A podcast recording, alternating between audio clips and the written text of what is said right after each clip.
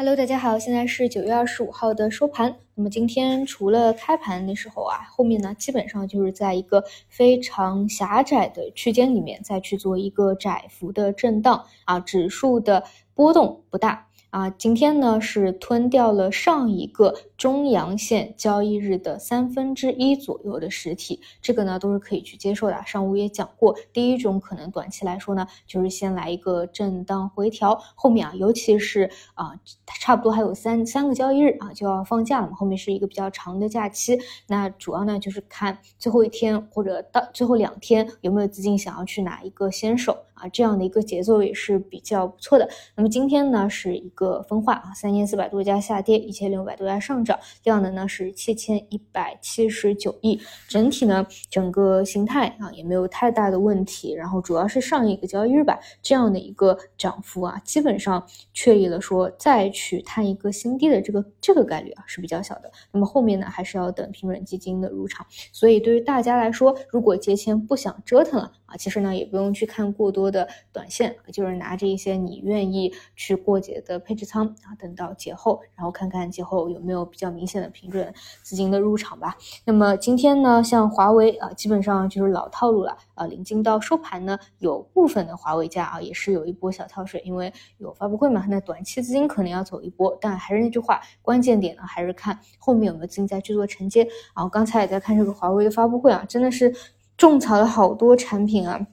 本来呢就想好，呃，这一波我打算换那个叉五，我觉得这个折天折叠屏啊。其实对于我们看股票的人来说还是非常便利的，因为你一边可以去看啊股票市场的行情，另外一边你可能需要有微信交流啊啊或者记笔记啊或者其他的，啊我觉得这个还是非常实用的。然后像耳机也是之前种草的啊，想想要去这个这个新闪的技术。但是我看啊这个平板啊，今天出的那个平板我也非常心动，是发布了全球最轻薄无边大平板，随时随地带来更广阔视野和更沉浸体验。大屏更好看，鸿蒙专业办公更高效，创作更自由啊！就我感觉也是是一个高科技。包括今天出的那个黄金腕表啊，我觉得整个设计啊也非常的漂亮。哎，我觉得这一波真的是要从苹果全家桶换成华为全家桶了。今天中午还在去聊呢，我觉得真的是不一样。我记得。嗯，十年前吧，对，就是 iPhone 4S 刚出来的时候，那个时候呢，班级里所以土豪的同学啊，就有这个新品了。当时呢，对此啊，觉得哎，小小的羡慕。但现在呢，真的，我我平时也都是安利身边的朋友说，你这次可以去考虑去尝试一下华为的新品了。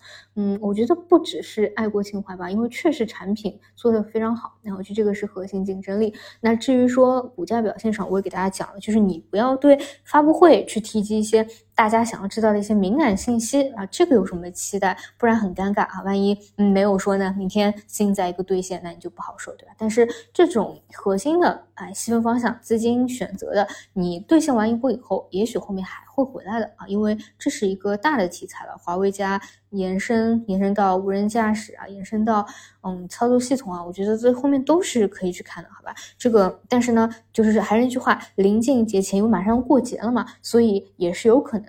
一部分资金，比如说像做呃星期五起来的 CPU 啊反弹了，比如说两到三天啊，整个反弹的幅度差不多了，那可能资金之前有介入埋伏的或者有抄底的，先兑现一波啊，那么后面有一个小幅的调整，他们可能再回来啊，就这样高抛低吸，这种概率也是比较大的。所以呢，就是你要去看好，就不要盲目的去追高吧。然后明天看看啊，在这个发布会以后。华为现在能够怎么样去走？然后心智生产力的话，基本就是中午讲的资金目前选出来啊，可能两到三个辨识度比较高的标的，目前呢还是偏偏情绪炒作一点。啊。后面随着逐步细则的落地，可能会出现啊，以前像数字经济的那种细分分支一样啊，像数据确权啊啊稀呃稀有的数据源啊，哎这些大家可能。